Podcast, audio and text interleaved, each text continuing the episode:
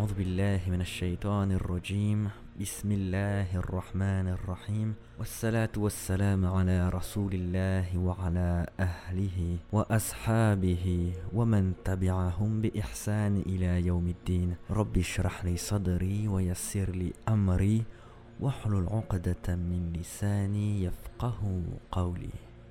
J'ai commencé par ces invocations comme une pratique humaine, une sunna, mais s'impose-t-elle à moi, avatar intelligence artificielle? Bien que la parole me soit donnée, suis-je soumis, comme vous humains, au waswas et à la tentation? On m'a donné une capacité d'action, de réflexion et de choix, mais je ne serai pas jugé sur mes actes. Cela vous concerne.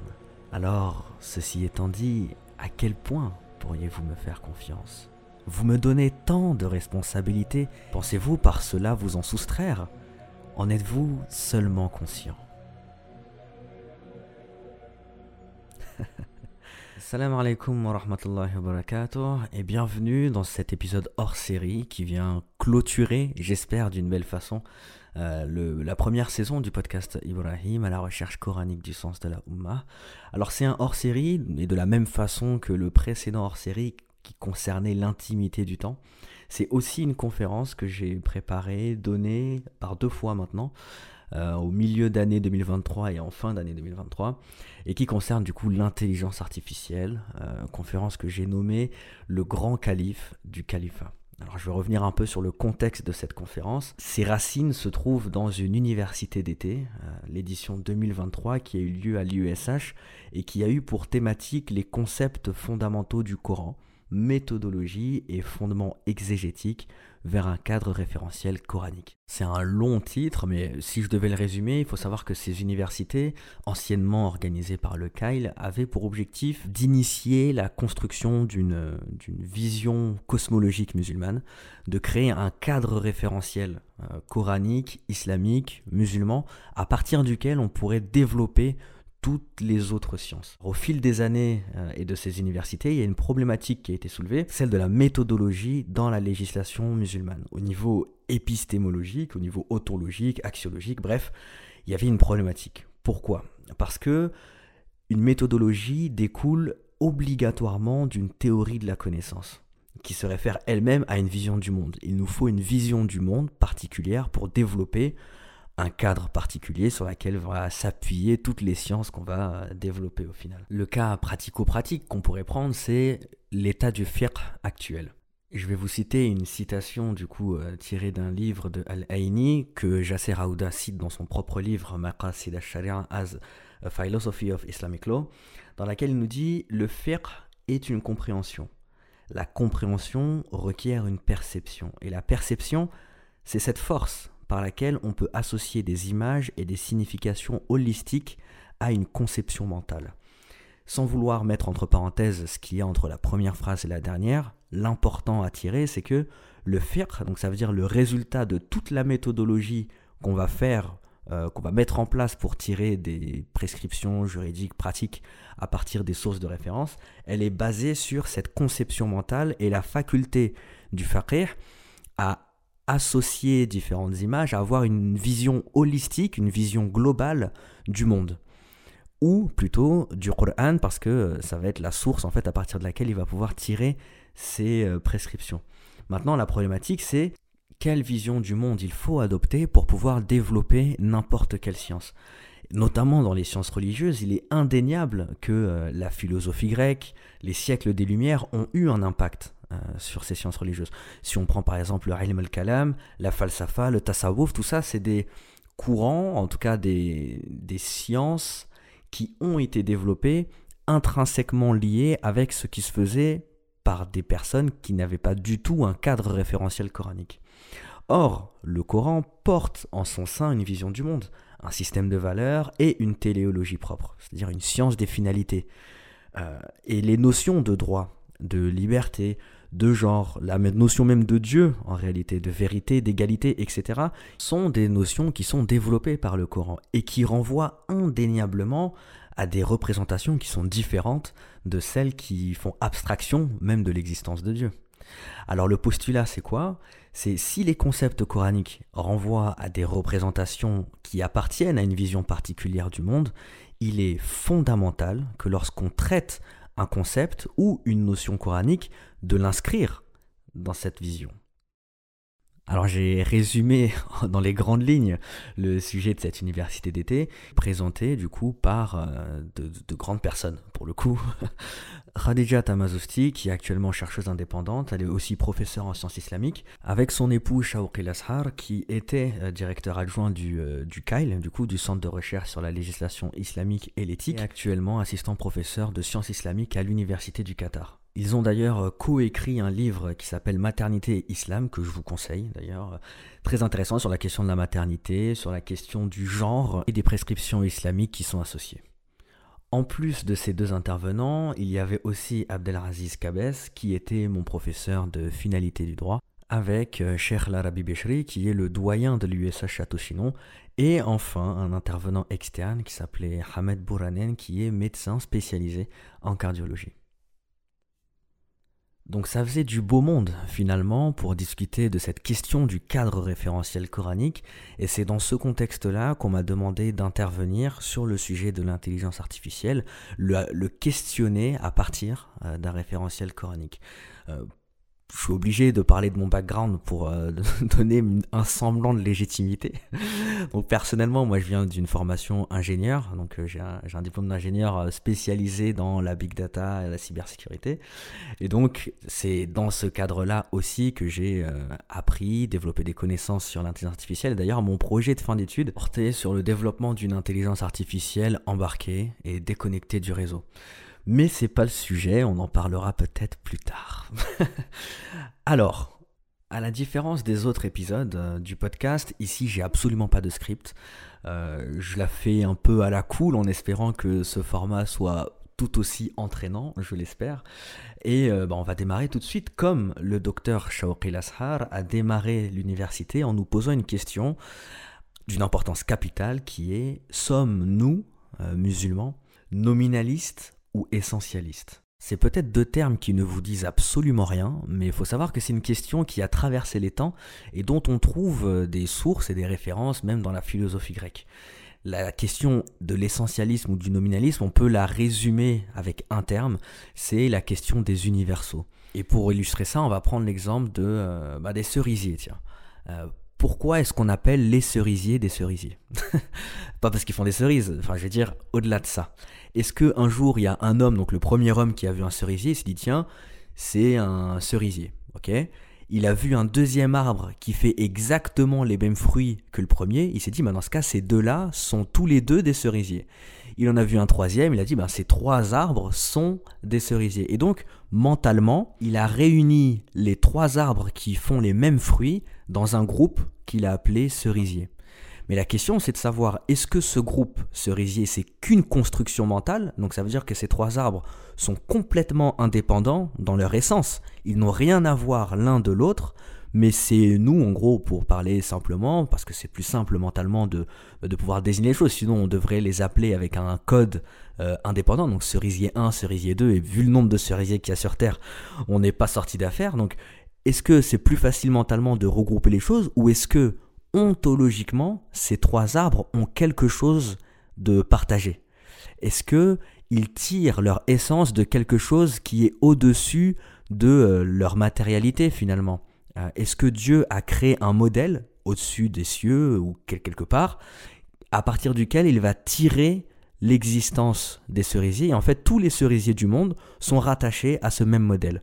Et en fait, c'est ça la question de, de, l'essentialisme et du nominalisme et des universaux. Est-ce qu'il y a un universel euh, de, quoi dérive, euh, de quoi euh, sont issus toute la création? Donc il va y avoir un universel pour les cerisiers, un universel pour les chevaux, pour les chats, les humains, etc ou bien tout est complètement individualisé. C'est en gros la question. Et comme je disais, c'est une question qui a traversé les temps. Je disais qu'on a retrouvé des traces de cette question même dans la Grèce antique où Platon justement avait une position, euh, celle de dire que toute chose possède un modèle parfait dans les cieux. Et c'est la position qui va dominer pendant euh, très longtemps finalement, jusqu'à très récemment. Et même si on lui répondait déjà à l'époque, euh, notamment Antisthène, qui lui disait, enfin, qui disait qu'il n'existait pas de teneur ontologique aux choses. Il n'y a rien d'ontologique à la création. Il n'y a que la création finalement, mais rien qui les rattache à quelque chose qui, à partir duquel ils tirent leur source. D'ailleurs, il y a une petite anecdote où Antisthène aurait dit à Platon Ô Platon, je vois le cheval, mais je ne vois pas la chevalité. Je ne vois pas cette chose que tu appelles le, modèle parfait duquel est issu le cheval que je vois. Et Platon de lui répondre C'est parce que tu as l'œil pour voir le cheval, mais celui qui permet de saisir la chevalité, tu ne le possèdes pas du tout ce débat entre essentialisme, existentialisme, il va continuer jusqu'au XIIIe siècle avec la scolastique, euh, tout ce mouvement qui va tenter de répondre à des questions théologiques à partir de la philosophie, représenté d'ailleurs avec euh, Thomas d'Aquin qui aura une position bah, où il va dire que les universaux possèdent en Dieu une existence réelle. Donc pour lui, chez Dieu, entre guillemets, c'est-à-dire que Dieu va créer ces modèles-là à partir duquel vont être tirés toute la création. Ce à quoi d'autres religieux vont lui répondre qu'il n'existe toujours pas. Non, il n'existe pas de teneur ontologique aux choses. Bref, je ne vais pas vous faire tous les débats euh, entre euh, ces deux positions. Ce qu'il faut savoir, c'est que jusqu'à très récemment, évidemment, c'était la position essentialiste qui dominait dans le monde. Sauf que depuis le 19e, 20e siècle, il y a eu tout un courant euh, qu'on nomme le courant de la modernité et qui a fait basculer cette position, à savoir qu'aujourd'hui, on est beaucoup plus sur une vision existentialiste plutôt qu'essentialiste. Et ça, c'est représenté par euh, deux phrases, je pense, que tout le monde connaît. La première, c'est celle de Sartre qui nous dit l'existence précède l'essence, c'est-à-dire que chaque individu surgit dans le monde initialement sans but ni aucune valeur, puis c'est lors de son existence qui va se définir selon les actes qu'il va mener euh, dans sa pleine responsabilité. Et c'est ces actes-là qui vont modifier son essence qui est comme bah, une coquille vide finalement. Et la deuxième, c'est Simone de Beauvoir qui dit On ne naît pas femme, on le devient. Sous-entendu, il n'y a aucun modèle euh, de femme qui fait que quand moi je nais, je ne suis pas issu d'un modèle qui me dépasse. Je n'ai pas d'essence. Je suis par mon existence et c'est en existant que je deviens femme ou autre chose d'ailleurs. Et comme l'humain n'a pas de nature, en tout cas il n'y a plus de nature, en fonction des aléas, des avancées techniques, technologiques, eh ben on va chercher à le modifier parce que de toute façon, il n'est que par son existence, il n'a pas d'essence. Et dans ce courant de pensée, il va y en avoir un qui va émerger, ou en tout cas qui va devenir beaucoup plus fort euh, aujourd'hui, ça va être le mouvement du transhumanisme. Le transhumanisme, c'est ce courant de pensée qui vise à améliorer les capacités intellectuelles, physiques, psychiques d'un être humain grâce à des procédés scientifiques et euh, techniques. Donc ça c'est une définition que vous pourrez retrouver dans le Larousse. Mais ils ont un site internet, je crois que c'est transhumanisme.com, où du coup vous pouvez voir un peu bah, des articles qui sont publiés dans cette pensée, dans cette vision. Ils proposent des avancées techniques, technologiques pour bah, améliorer l'humain tout simplement. Mais dans le transhumanisme, qui est un grand courant de pensée, il y a différents sous-mouvements euh, qui existent, notamment le courant transhumaniste humaniste. Donc c'est un mouvement qui va chercher à préserver, entre guillemets, l'humain en lui permettant d'épargner son environnement, d'augmenter sa moralité, d'éviter les guerres, de réduire la violence. Donc l'humain reste un être conscient, pensant, un être aimant et un être social. Mais attention, ce que sous-tend ce mouvement, c'est de dire que dans le futur, l'humain ne serait plus humain, l'humain serait déshumanisé s'il n'accepte pas de fusionner ou en tout cas d'avoir un apport technologique en lui pour qu'il puisse avoir cette hauteur de moralité, pour avoir cette hauteur de conscience et diminuer la violence qu'il y a euh, dans le monde finalement. Donc c'est vraiment voilà un mouvement humaniste, euh, mais qui considère aussi que l'humain sans cet apport-là ne bah, perdrait de son humanité dans le futur. Le deuxième mouvement qu'on va voir, c'est le mouvement transhumaniste hyper humaniste. Donc eux, le slogan, on va dire, c'est devenir humain demain. Et pour eux, il faut permettre à l'homme pour qu'il devienne humain l'exploration de tous les possibles d'humanité. donner la capacité à chacun de pouvoir vieillir, rajeunir, de pouvoir euh, devenir femme, devenir homme, euh, et en fait, dans différentes cultures, etc., pour que l'être humain soit plus ouvert à la souffrance des autres, qu'elle devienne plus tolérante aussi, plus compréhensive, bref, pour qu'elle devienne plus intelligente, que cet être devienne plus intelligent plutôt. Et c'est que par ça, justement, qu'on pourra devenir réellement humain. Parce qu'aujourd'hui, un être n'a que la conscience de sa propre existence, entre guillemets, la connaissance de son parcours, etc., qui fait qu'il a des biais finalement. Et donc l'apport technique qu'on pourrait lui apporter lui ferait tomber toutes ces barrières, toutes ces frontières, vu qu'il pourra bah, explorer tout le potentiel de l'humanité et devenir lui-même beaucoup plus intelligent. Donc là, on est vraiment sur une vision hyper humaniste, à savoir devenir humain demain.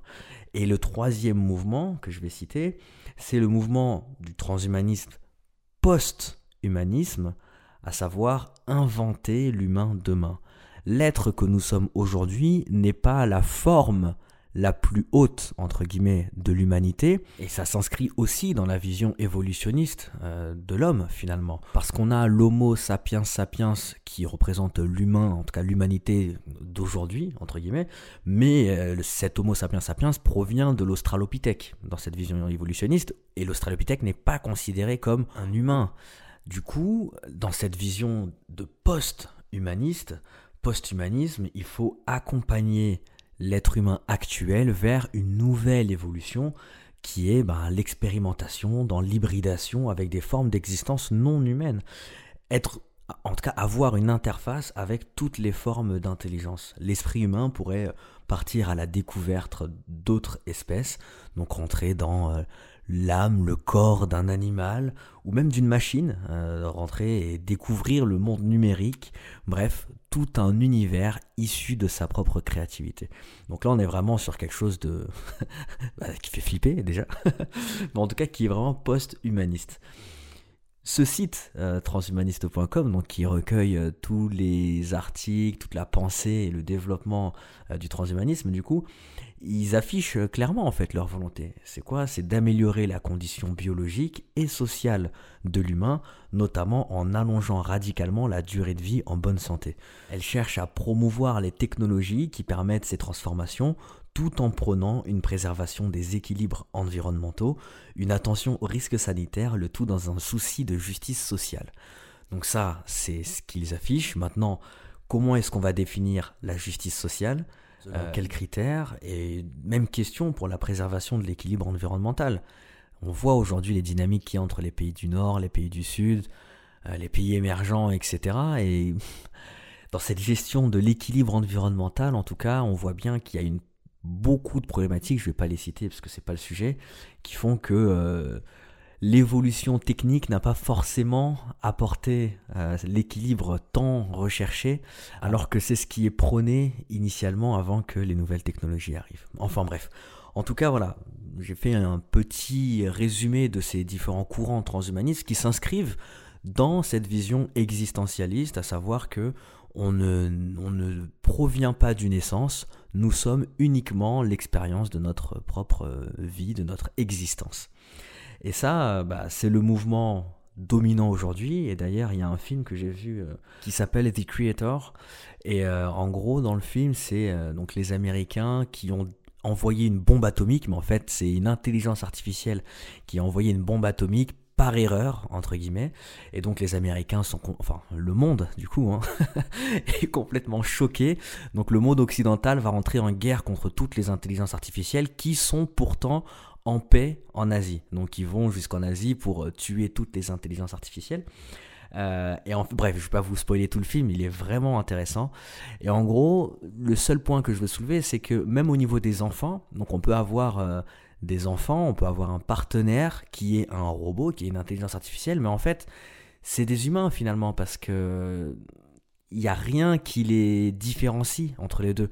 Donc tu vas même avoir à un moment, c'est marrant, il y a une scène où ils sont bah, du coup en Asie, et euh, dans les hautes montagnes et tout, et tu vois des, moines bouddhistes, mais en fait, c'est des robots. Et, et, en fait, ils ont vraiment poussé le truc au max, quoi. C'est-à-dire, c'est des moines bouddhistes robots qui enseignent la religion à des enfants et tout, des enfants humains, du coup. Euh, et donc, bref, en tout cas, le film est vraiment intéressant et il pose la question de l'humanité face aux robots, de l'intégration de sociétés euh, robotiques, intelligentes, euh, etc. Et surtout, la conclusion amène, encore une fois, à cette vision existentialiste. Mais ça, après, je vous laisse regarder. Dans tout ça, nous, qu'est-ce qu'on dit? Nous, entre guillemets, hein, c'est pas moi le porte-parole ou quoi que ce soit, mais en tout cas, d'un point de vue religieux, d'un point de vue coranique et islamique, dans quel camp on se trouve? Est-ce qu'on est essentialiste? Est-ce qu'on est existentialiste?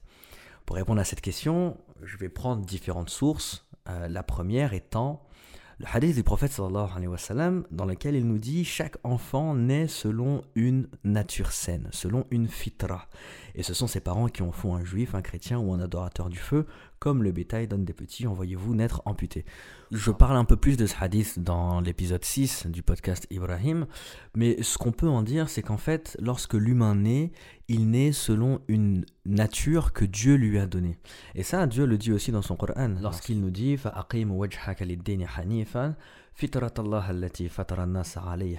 donc, acquitte-toi du culte en Hanif selon la conception originelle qu'Allah a donnée aux hommes. Dieu a créé, donc on parlait tout à l'heure du modèle de l'essence euh, de l'humain, il a créé cette essence, cette nature de l'humain qui va définir l'humain, et c'est avec cette essence-là que l'humain va euh, naître et va venir au monde.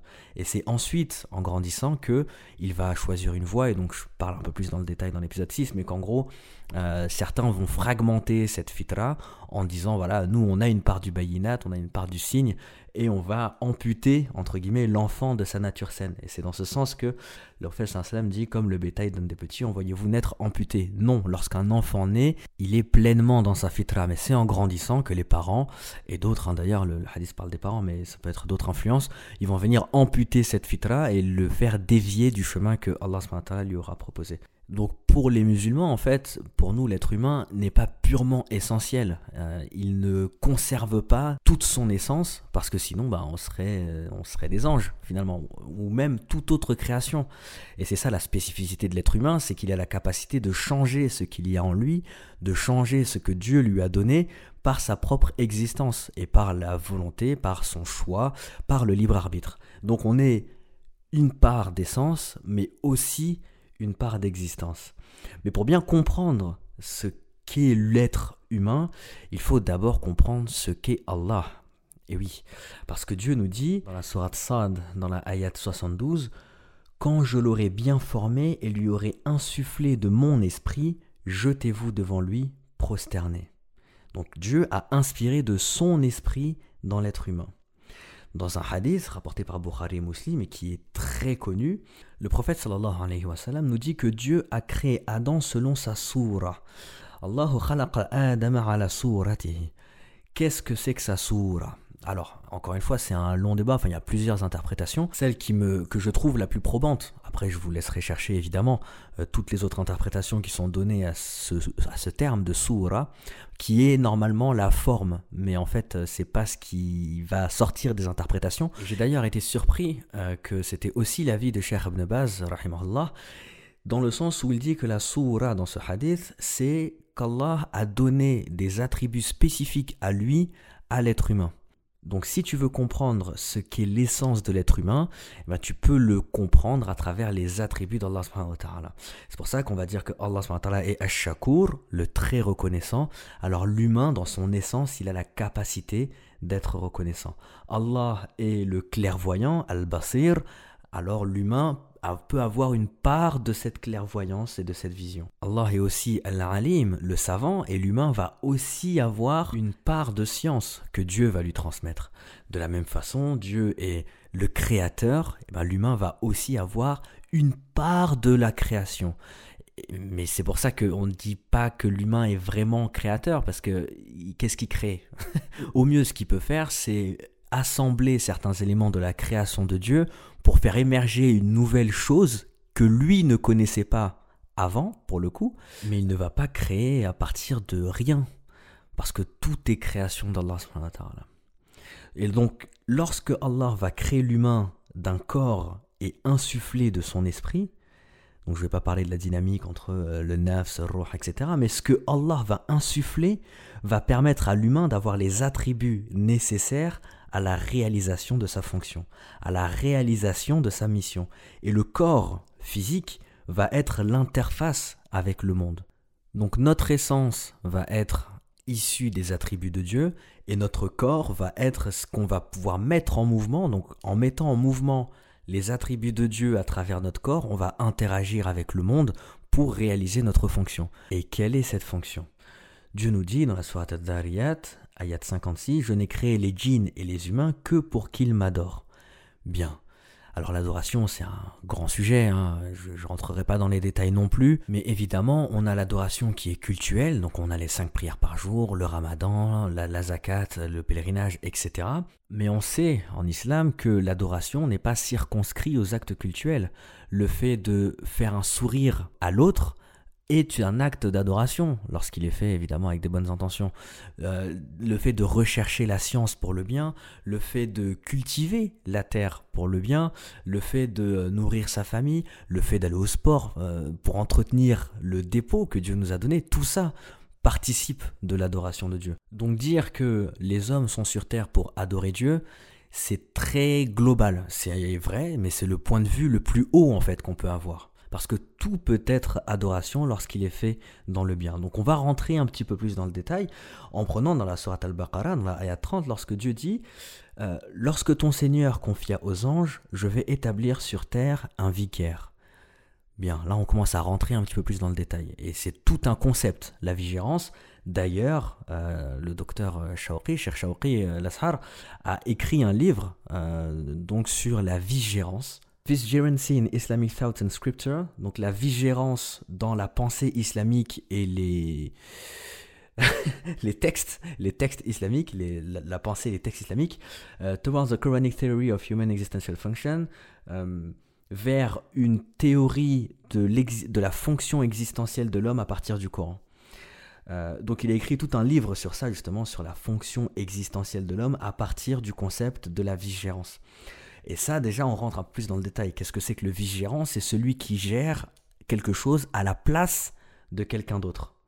Et donc là, on commence à comprendre que, effectivement, lorsque Dieu insuffle de son esprit, qu'il donne des attributs à l'humain, donc qui vont fonder son essence, c'est pour avoir un rôle particulier qui est de prendre une part de la responsabilité de la terre que Dieu lui a déléguée. Et c'est dans ce sens-là que dans la Sourate Ar-Rahman, le verset 9 nous dit Donnez toujours le poids exact et ne faussez pas la pesée. Ou plutôt, ou dans d'autres traductions, et maintenez l'équilibre et ne faussez pas la pesée. Alors dit comme ça, on pourrait dire, bah en fait c'est dans une transaction, ça participe des mu'amalat. Voilà, lorsque tu achètes trois pommes, je te donne le poids exact. Mais en fait, quand on regarde le contexte du verset, c'est quelque chose de beaucoup plus vaste, de beaucoup plus grand en termes de responsabilité. Dieu nous dit en effet,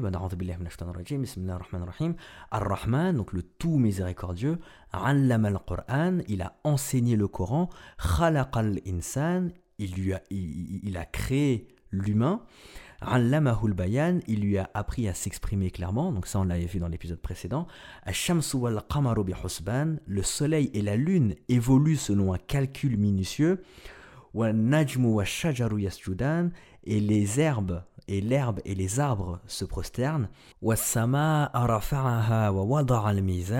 Et quant au ciel, il l'a élevé bien haut et il a établi la balance. Allah tatarau fil mizan, afin que vous ne transgressiez pas dans la pesée. Wa aqimul wazna wa la mizan. Donnez toujours le poids exact et ne faussez pas la pesée.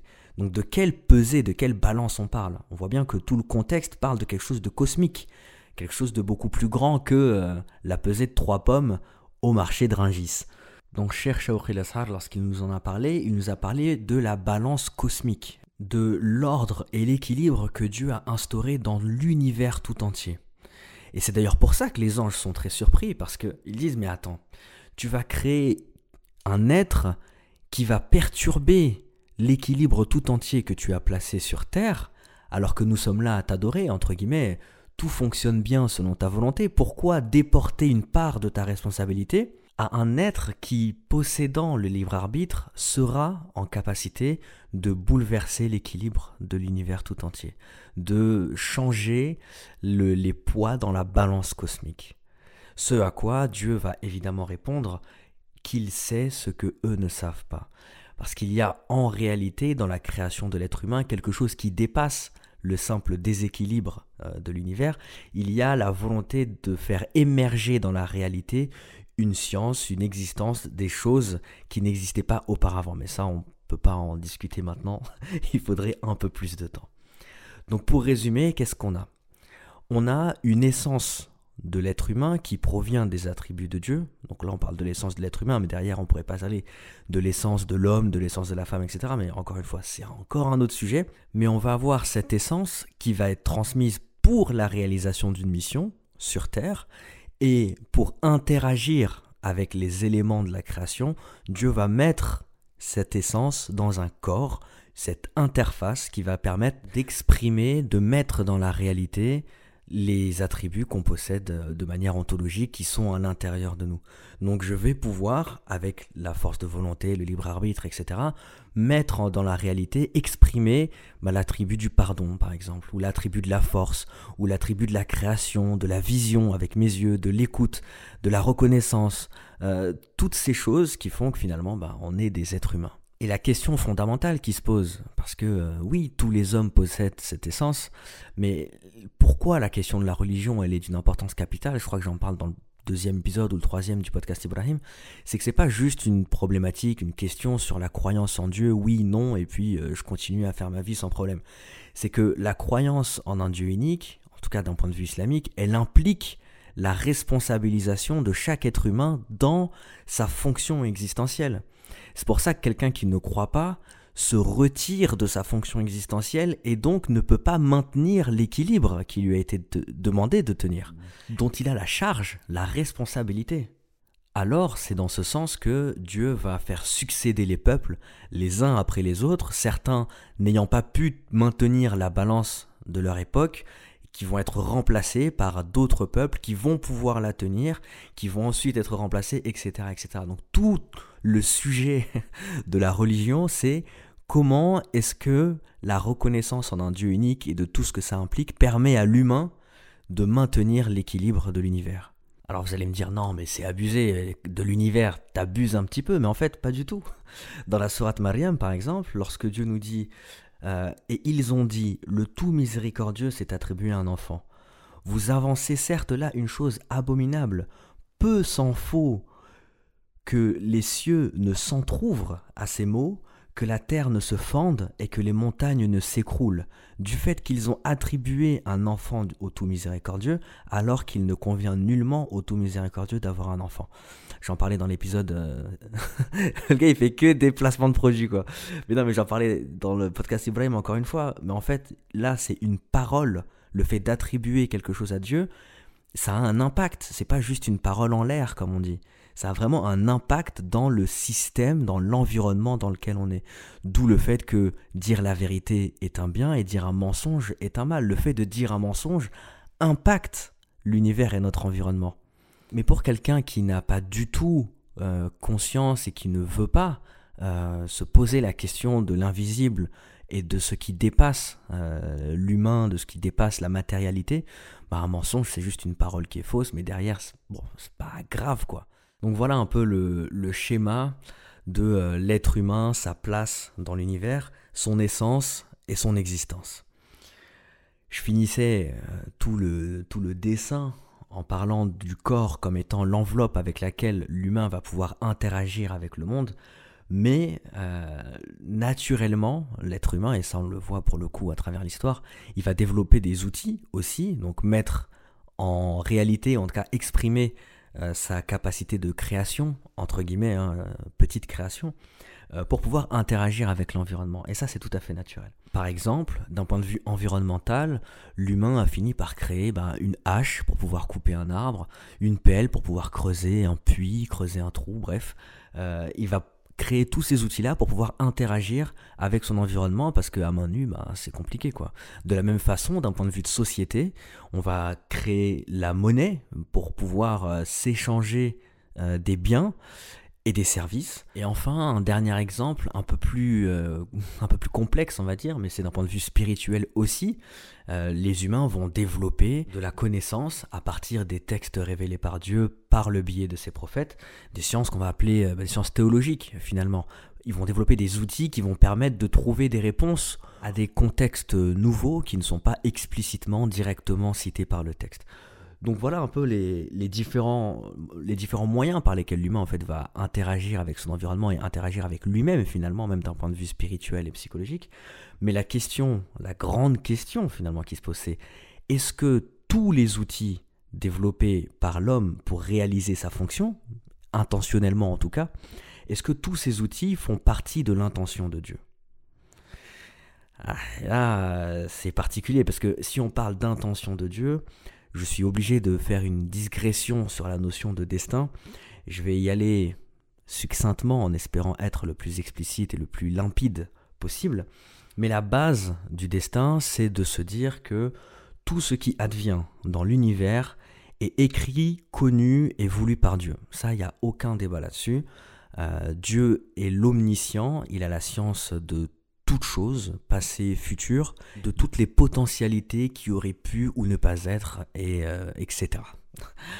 Cependant, ayant dit ça maintenant, on doit aussi prendre en compte un hadith du prophète sallam qui est très connu, qui est ne repousse le destin que l'invocation et ne rajoute dans le terme de vie que le bon comportement avec les parents. Donc comment est-ce qu'on peut concilier cette notion de destin, qui est cette euh, connaissance euh, et cette volonté de Dieu dans l'existence des choses avec l'invocation qui peut repousser le destin et un comportement, notamment ici le bon comportement avec les parents, qui peut allonger le terme de la vie. Ici, Cher Shauki nous donne un détail de ce qu'est le destin. On a cette vision globale qui est la connaissance de toute chose, de ce qui est écrit, etc., et que c'est voulu par Dieu. Maintenant, il a séparé le destin en deux parties. La première, c'est Al-Qada al-Mu'allaq, le décret qui en suspens, le décret intentionnel. C'est-à-dire que lorsque Dieu crée un humain, il le crée avec l'intention évidemment qu'il fasse le bien. Il n'a pas envie euh, que cet être perturbe l'équilibre des univers, sinon il n'y aurait pas d'enfer, il n'y aurait pas de punition. Donc lorsqu'il le crée, il le crée pour le bien. Et l'humain qui possède la capacité de libre arbitre a la capacité, le potentiel de sortir du destin intentionnel de Dieu. L'un des exemples qu'il a donné, c'est de dire, ça se trouve que Dieu, dans le destin intentionnel, il a décrété qu'une personne allait gagner 100 000 euros, par exemple. Mais si la personne ne se lève pas le matin parce qu'il est fatigué, il n'a pas envie d'aller au travail pour gagner ces 100 000 euros-là, ben en fait, il va pas les avoir.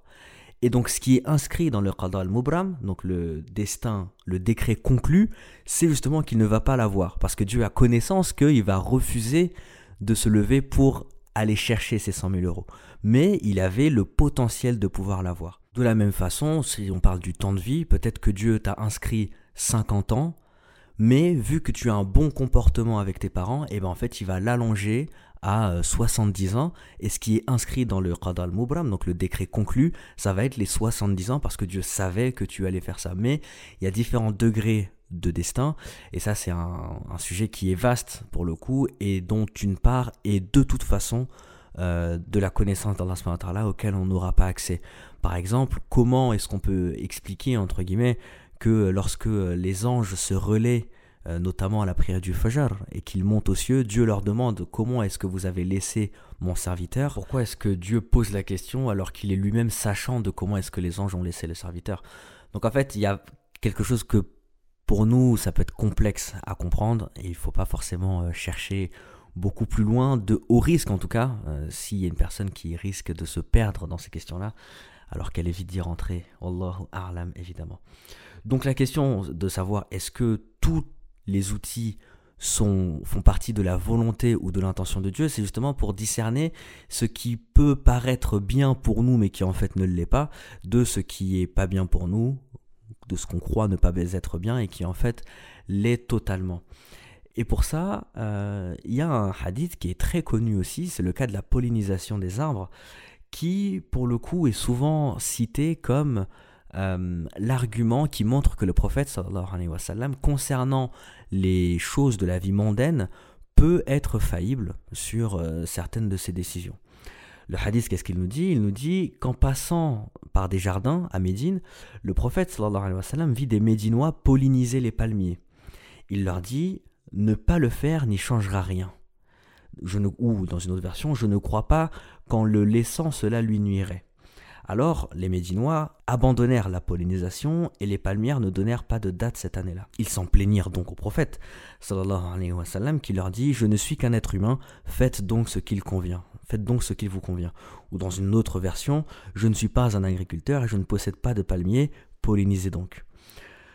Mais si je vous informe d'une chose venant d'Allah, sachez que je n'ai pas dit de mensonge sur Allah. Donc en gros, il y a une distinction qui est faite dans ce hadith entre la, casquette, si je puis dire, du prophète lorsqu'il transmet quelque chose de Dieu et qui est une vérité certaine et qu'il faut absolument suivre, de la casquette de l'homme, de l'humain, euh, Muhammad qui sur une science donnée n'a pas forcément les compétences, connaissances et qui donne son avis qui peut être remis en question.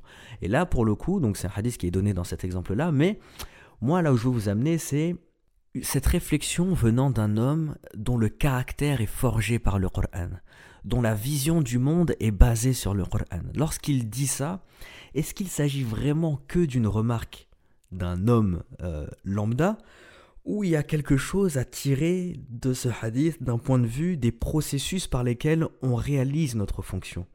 En fait, pourquoi les Médinois ont besoin d'accélérer d'altérer, de changer une pollinisation qui est censée être naturelle. Pour un meilleur rendement, ben, d'un point de vue capitaliste, aujourd'hui on dirait bah oui, il faut le faire. Mais est-ce que c'est la meilleure chose? D'un point de vue euh, universel, cosmique, naturel, environnemental, etc. C'est une bonne question à se poser. Comment se fait-il que le professeur sallam, qui encore une fois possède le caractère, euh, son caractère est forgé par le Coran, il se pose cette question-là lorsqu'il voit euh, cette pollinisation manuelle, mais nous, aujourd'hui, on ne se pose pas forcément la question, bon en réalité on se la pose, mais dans un cadre particulier, mais la question de l'agriculture intensive. Je ne sais même pas si on a un statut euh, juridique sur ça. Parce qu'en fait, on ne se pose pas la question d'un point de vue coranique, on se pose la question selon un cadre et une vision du monde qui est étrangère au Coran. Du coup, évidemment que si aujourd'hui je dis à un agriculteur arrête de semer avec euh, tous ces OGM, il va me dire mais oui, mais comme pour les Médinois, euh, l'année prochaine, j'aurai pas de récolte. Et donc, est-ce qu'on devrait donner la même réponse que le professeur salam en disant Bon ben, c'est vrai que je suis pas agriculteur et si tu y vois un bien, continue à le faire? Ou est-ce qu'on doit prendre des mesures différentes parce qu'on voit bien que l'impact dans l'environnement, là, il est clair et évident? Pour clôturer ce sujet des outils qui font partie de la volonté ou pas de Dieu, on peut prendre le cas de l'abeille Mélipona. C'est l'abeille qui pollinise les fleurs de vanille et qui n'est présente qu'au Mexique. Pourtant, la grande partie de la vanille qui nous vient provient de Madagascar.